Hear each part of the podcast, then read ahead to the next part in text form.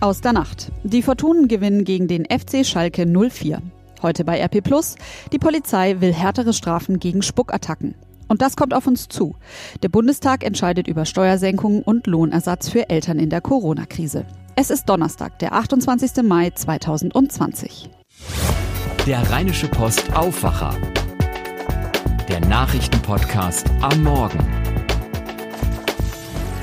Guten Morgen zusammen. Zwei Tage noch und dann ist endlich langes Wochenende. Für den Gedanken kann man sich am Donnerstagmorgen ruhig mal einen Moment Zeit nehmen. Genauso wie für die wichtigsten Nachrichten dieses Tages. Mein Name ist Susanne Hamann, ich habe die für euch mitgebracht und jetzt legen wir auch schon los. Fangen wir mal mit positiven Neuigkeiten an. Fortuna Düsseldorf ist ein wichtiger Sieg im Abstiegskampf der Fußball-Bundesliga gelungen. Am Mittwochabend gelang den Fortunen das 2 zu 1 gegen den FC Schalke 04.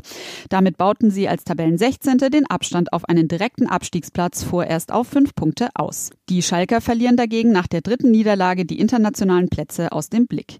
Die TSG 1899 Hoffenheim warte allerdings mit dem 3 zu 1 gegen den ersten FC Köln ihre Chance auf den Europapokal.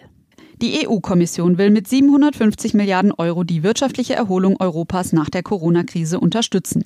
Das hat EU-Kommissionschefin Ursula von der Leyen am Mittwoch bekannt gegeben. Ihr Plan sieht vor, dass 500 Milliarden Euro als nicht rückzahlbare Zuwendungen und weitere 250 Milliarden Euro als Kredite an die Mitgliedstaaten fließen sollen.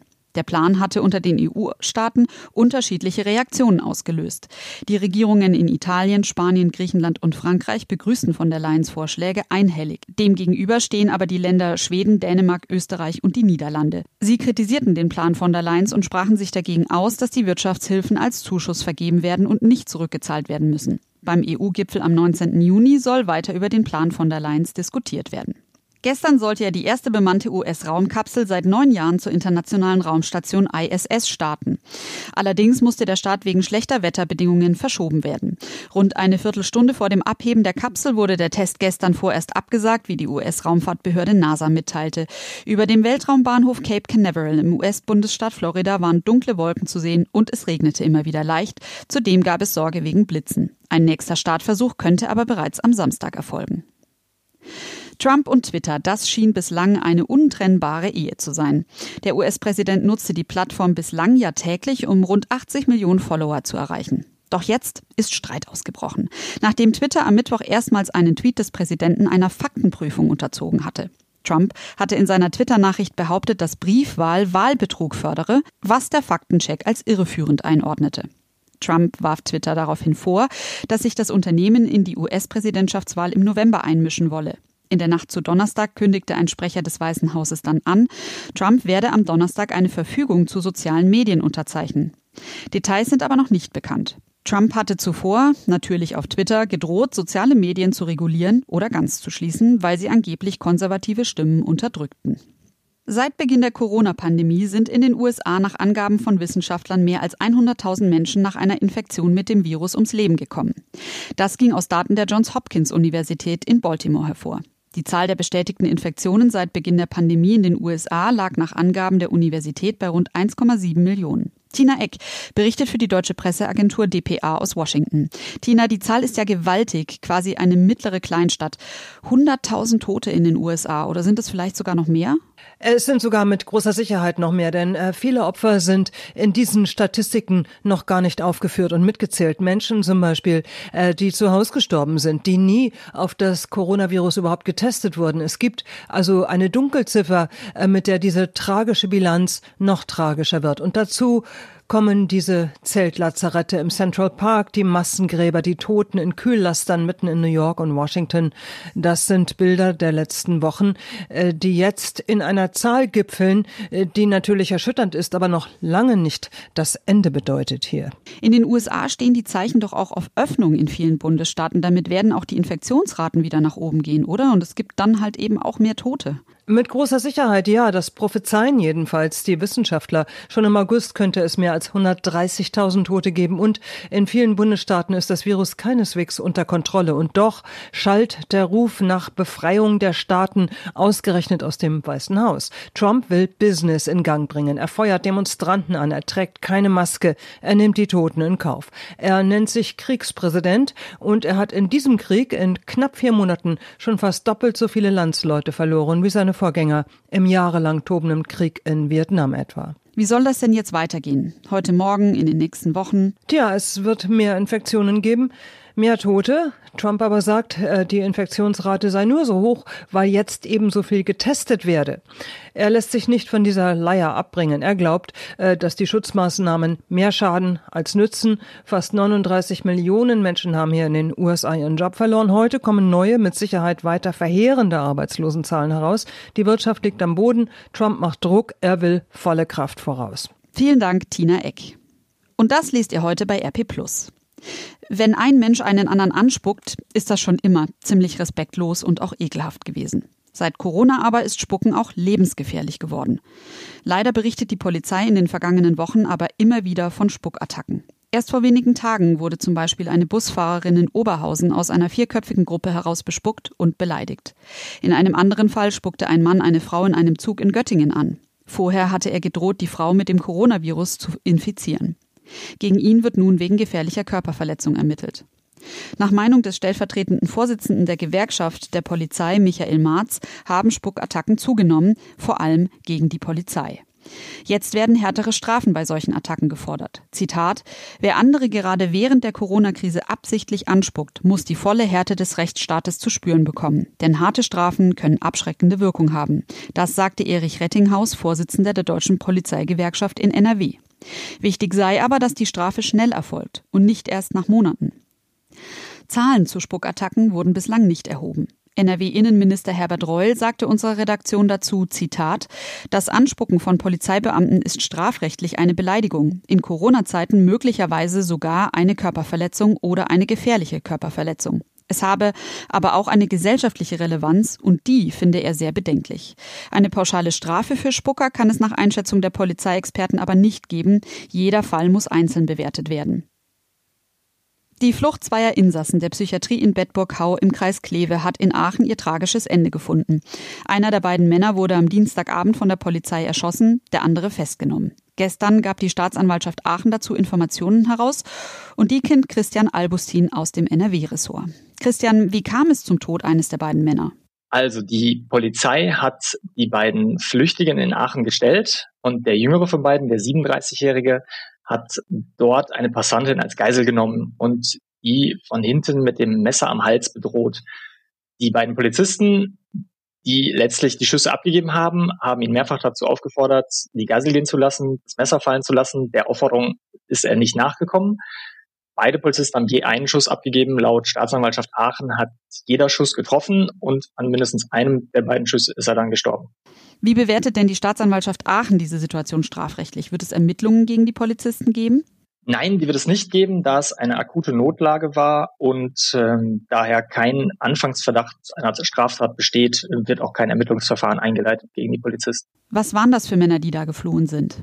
Die beiden waren in der LVR-Klinik in Bedburg-Hau wegen einer Suchterkrankung untergebracht worden. Beide galten als gewaltbereit und erhielten daher auch keinen Freigang und ähm, waren zuvor wegen Raubüberfallen verurteilt worden. Und äh, was wissen wir darüber, wie der Ausbruch gelang? Wie sie an ein Messer gelangt sind, ist noch nicht bekannt.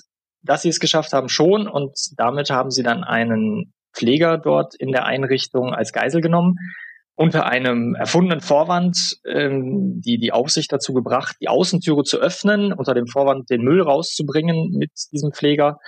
Und äh, dann sind sie zum Auto des Pflegers hin, haben den Pfleger da stehen gelassen und sich das Auto geschnappt und sind losgefahren. Vielen Dank, Christian Albustin. Schon länger war klar, so wie sonst wird die größte Kirmes am Rhein, das Schützenfest der Sebastianer in Düsseldorf, nicht ablaufen. Zumal im Juli noch keine Großveranstaltungen erlaubt sind. Zuletzt kam von den Schützen der klare Hinweis, dass sie das Fest nicht durchführen werden. Doch die Schausteller haben weiter nach einer Lösung gesucht und die scheint jetzt gefunden. Uwe Jens Runau, RP-Chefreporter für Düsseldorf. Uwe, was ist denn geplant? Ja, Susanne, es soll tatsächlich eine Sommerkirmes auf dem Düsseldorfer Messegelände geben. Die Pläne werden offiziell am Freitag vorgestellt. Äh, nach unseren Informationen ist es so, dass wirklich große Fahrgeschäfte aufgebaut werden sollen. Äh, dabei sind Achterbahnen, eine Wasserbahn, Geisterbahn, natürlich auch zahlreiche Karussells sind geplant und natürlich auch das große Riesenrad, was wir von der Düsseldorfer Kirmes kennen, wird es ebenfalls geben. Wie reagiert die Politik auf diese Idee? Die Reaktionen darauf sind zwiespältig. Die großen Parteien CDU und SPD sagen mir, das ist eine schöne Sache, vor allem für Familien, die ja vielleicht in den Sommerferien nicht wegfahren, ein zusätzliches Angebot, das gut ist äh, für Düsseldorf. Dagegen sehen das die Fraktionschefs von Grünen und FDP eher kritisch. Ähm, es gäbe immer noch ein Verbot von Großveranstaltungen und Messen selber würden ja auch nicht veranstaltet. Äh, wortwörtlich fiel auch der Satz, Volksfeste seien ein möglicher Infektionsherd und man solle darauf doch besser verzichten. Vielen Dank, Uwe Jens Runau. Und weil wir schon bei Düsseldorf sind, bleiben wir auch bei den Nachrichten aus der Stadt. Die hat heute Robert Lanz von Antenne Düsseldorf für uns. Guten Morgen, Susanne. Bei uns geht's heute um die Düsseldorfer Kitas. Ab heute dürfen nämlich alle Vorschulkinder wieder zurück in die Kindertagesstätten und es soll bald eine große Kita-Corona-Studie in unserer Stadt geben. Außerdem geht's um einen neuen Radweg, den Düsseldorf bekommt und zwar direkt am Rheinufer. Und dann geht's noch um die Frage, ob es in unserer Stadt gefährliche Orte gibt. Dazu hat sich nämlich jetzt das Innenministerium geäußert. So langsam läuft auch in den Düsseldorfer Kindergärten wieder der Regelbetrieb an. Ab heute dürfen alle Vorschulkinder wieder die Kitas besuchen. Um mehr über die Infektionsrisiken zu lernen, startet an den Kindertagesstätten auch bald eine vierwöchige Modellstudie. Infos dazu von Antenne Düsseldorf-Reporterin Sandy Droste. 5000 freiwillige Teilnehmerinnen und Teilnehmer sucht die Uniklinik Düsseldorf für diese Studie. Dafür wurden bereits alle Eltern angeschrieben, die Kinder in den Tagesstätten betreuen lassen und auch die Leitungen und Träger der Kitas.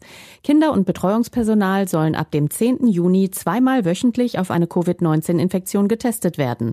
So will man herausfinden, wie groß die Rolle von Kindern bei der Verbreitung des Coronavirus ist und auch, wie die Kinder auf eine Infektion reagieren. Bisher geht man davon aus, dass die Infektion bei Kindern häufiger ohne Symptome verläuft. Viele Städte in Europa haben in der Corona-Zeit ihre Innenstadt fahrradfreundlicher gemacht. Düsseldorf will jetzt ein bisschen nachziehen. Der Verkehrsausschuss hat am Abend mit den Stimmen von SPD, Grünen, Linken und Freien Wählern einen Pop-up-Radweg am Rheinufer beschlossen. Er soll von der Tonhalle bis zur Arena führen und am 13. Juni eröffnet werden. Für Autofahrer fällt dann dort, also Sizilienallee, Josef-Beuys-Ufer, Rotterdamer Straße, in beiden Richtungen je eine Spur weg. Allerdings gibt es einen Kompromiss. Dazu Grünen-Fraktionssprecher Norbert Schewinski. Es gab jetzt Bedenken für den Abschnitt vom Kennedy-Damm äh, bis zur Oberkasseler Brücke. Da schlagen wir jetzt vor, dass wir es vor den Schulferien und nach den Schulferien nur Freitag bis Sonntag machen. Aber in den Schulferien, da sind wir überzeugt, gibt es auch äh, dort weniger Autoverkehr, sodass wir in den Schulferien das die ganze Woche machen können. So wie auf der Rotterdamer Straße, also bis zum Stadion auch die ganze Woche eine Protected Bike Lane kommt. CDU und FDP haben gegen den Radweg gestimmt. Die Maßnahme verursache unnötige Staus und damit auch schlechte Luft. Hier in Düsseldorf gibt es 14 gefährliche Orte. Das geht aus der Antwort der Landesregierung auf eine Anfrage der AfD-Fraktion hervor. Darüber hatte es jahrelang Streit gegeben. Die AfD hatte schon 2017 wissen wollen, welche Straßen und Plätze in Düsseldorf im Sinne des Polizeigesetzes gefährlich und verrufen sein sollen. Mehr dazu von Antenne Düsseldorf-Reporter Dennis Lieske. Das Innenministerium hatte die Anfrage zunächst nicht vollständig beantworten wollen, wurde jetzt aber gerichtlich dazu gezwungen. Die gefährlichen Orte Orte in unserer Stadt liegen allesamt im Bahnhofsviertel bzw. in Oberbilk oder Friedrichstadt. Unbedingt gefährlich sind diese laut dem Innenministerium aber nicht. Bei den Begriffen gefährliche und verrufene Orte handele es sich lediglich um polizeifachliche Bezeichnungen. Es könne sich auch um Orte handeln, an denen Straftaten lediglich verabredet bzw. vorbereitet werden und nicht um Orte, an denen Bürger einer erhöhten Gefahr ausgesetzt sind, Opfer von Straftaten zu werden. Soweit der Überblick aus Düsseldorf. Mehr Nachrichten gibt's auch immer um halb bei uns im Radio oder auf antennedüsseldorf.de. Vielen Dank, Robert Lanz. Schauen wir noch auf die spannendsten Termine des Tages. Der Bundestag entscheidet heute über eine stärkere Unterstützung für berufstätige Eltern und für die Gastronomie in der Corona-Krise. Väter und Mütter, die wegen eingeschränkten Kita- oder Schulbetriebs nicht arbeiten können, sollen länger Geld vom Staat bekommen. Der Lohnersatz soll nicht nur sechs, sondern bis zu 20 Wochen lang gezahlt werden. Im gleichen Gesetz wird die Mehrwertsteuer für Speisen in der Gastronomie von 19 auf 7 Prozent gesenkt. Das soll ab Juli für ein Jahr gelten und Restaurants wie Cafés helfen, ihre verlorenen Umsätze zumindest zum Teil wieder hereinzuholen. Eine 25 Jahre alte Erzieherin einer Kita in Viersen steht unter dem Verdacht, eine Dreijährige getötet zu haben. Das Mädchen war am 21. April von einem Notarzt wegen Atemstillstands aus dem Kindergarten ins Krankenhaus gebracht worden. Am 4. Mai starb das Kind dort. Heute wollen Polizei und Staatsanwaltschaft Details zu dem Vorfall bekannt geben. Neben den Umständen des Todes steht seit Bekanntwerden des Falls auch die Frage im Raum, ob der Tod des Kindes hätte vermieden werden können. Der Termin ist für 14.30 Uhr angesetzt. Der Bundesgerichtshof urteilt heute Vormittag über das Setzen von Cookies im Internet. Bei dem Fall geht es um Online-Gewinnspiele eines Unternehmens. Den Haken für die Zustimmung zu Cookies hatte der Anbieter bereits gesetzt. Nach europäischem Recht ist das aber unzulässig. Thomas Bremser berichtet für die deutsche Presseagentur dpa. Thomas, erklär uns mal kurz, was Cookies sind und wofür wir sie brauchen. Ja, das sind kleine Textdateien, die gespeichert werden auf dem Computer oder dem Smartphone, wenn ich im Internet surfe, wenn ich also eine Seite aufrufe. Das hat mehrere Vorteile, wenn ich zum Beispiel was einkaufe, online etwas in den Warenkorb lege und dann geht ein anderes Fenster auf. Dann hat diese Seite meine Waren im Korb übernommen, dank der Cookies. Oder wenn ich die Seite später nochmal besuche und sie mein Passwort schon kennt und ich mich wieder einloggen kann, dann liegt das auch an den Cookies. Also es gibt notwendige und hilfreiche Cookies. Jetzt kommt das Aber. Es gibt auch Cookies, die mir nicht wirklich helfen. Genau, die nur dazu da sind, mein Surfverhalten auszuspähen. Wenn ich also, sagen wir mal, bei Amazon was bestelle, dann merkt sich die Seite das und ich sehe Tage und Wochen später noch Werbeanzeigen von ähnlichen Produkten, wenn ich surfe. Also diese Werbecookies helfen vor allem den Unternehmen, mir passgenau neue Produkte anzudrehen. Und darum müssen Nutzer vorher auch explizit zustimmen, dass Cookies verwendet werden, oder? Ja, auch wenn das äh, natürlich äh, oft nervt, ne, wenn ich auf eine Seite gehe und ich dann gleich irgendwas anklicken muss, diese Datenschutzerklärung. Da steht ja meist sowas wie, wir nutzen Cookies, einige sind nötig, andere nicht und ich muss das dann akzeptieren oder auch nicht. Aber ich muss irgendwas klicken und meistens klickt man dann nur auf Akzeptieren, um schnell weiter surfen zu können. Und das Unternehmen, das von den Verbraucherschützern verklagt wird, will das ausnutzen und hat das Häkchen schon gesetzt bei Cookies akzeptieren in der Hoffnung, dass die Nutzer das dann nur anklicken? Genau, und das können sie auch auch machen, das zumindest haben Richter in Frankfurt so entschieden. Die Verbraucherschützer wollten sich damit aber nicht abfinden. Darum entscheiden jetzt die höchsten deutschen Richter darüber. Die haben sich vorher nochmal informiert bei ihren europäischen Kollegen, denn auch EU-Recht spielt beim Thema Datenschutz ja immer so eine Rolle. Und es sieht so aus, als ob die Richter das Urteil heute aufheben und so den Datenschutz stärken. Dann müsste ich also immer aktiv zustimmen, wenn ich Cookies erlauben will, also zum Beispiel selbst ein Häkchen setzen. Beim BGH gibt es auch noch eine weitere Verhandlung und da geht es ja um Datenschutz und zwar bei Facebook. Worum geht es denn da genau? Ja, im Prinzip geht es darum, ob Verbraucherzentralen stellvertretend für Nutzer klagen können gegen Facebook, wenn die ihrer Meinung nach gegen Datenschutzregeln verstoßen. Im konkreten Fall geht es um kostenlose Spiele, die Facebook anbietet, über das App-Zentrum. Und bei einigen tritt man als Nutzer relativ schnell das Recht an seinen Daten ab. Deshalb hat die Verbraucherzentrale geklagt und auch Recht bekommen. Der BGH muss jetzt entscheiden, ob die Verbraucherschützer überhaupt berechtigt waren zu klagen. Es kann aber gut sein, dass sie diese Frage weitergeben an ihre europäischen Kollegen. Vielen Dank, Thomas Bremser. Fehlen nur noch zwei Dinge, das Wetter und natürlich die Nachricht von meinem Kollegen Tobi Jochheim. Nachricht von Tobi. Hey, ihr Lieben. Wir müssen über Fußball sprechen. Ausnahmsweise. Am Dienstagabend stieg nämlich nicht nur das Topspiel um die Meisterschaft, das überraschend der FC Bayern München gewann, sondern zeitgleich spielte Sandhausen gegen Wiesbaden. Das ist so ein bisschen Überkreisliga-Niveau. Und da hat sich wirklich Sensationelles getan, denn Dennis Diekmeyer hat ein Tor geschossen. Und zwar sein erstes. Im 294. Spiel als Profi. Man könnte also durchaus sagen, das hat sich abgezeichnet seit längerem. Und ich muss das erstmal verarbeiten. Nachricht von Tobi. Und jetzt noch der Blick gen Himmel. Es bleibt sonnig und trocken bei 18 bis 22 Grad. Hier und da könnte mal ein kleines Quellwölkchen auftauchen, das aber keinen Grund gibt, sich die Laune vermiesen zu lassen. Das war der Rheinische Postaufwacher vom 28. Mai. Mein Name ist Susanne Hamann und jetzt wünsche ich euch einen gelassenen Start in den Tag. Mehr bei uns im Netz www.rp-online.de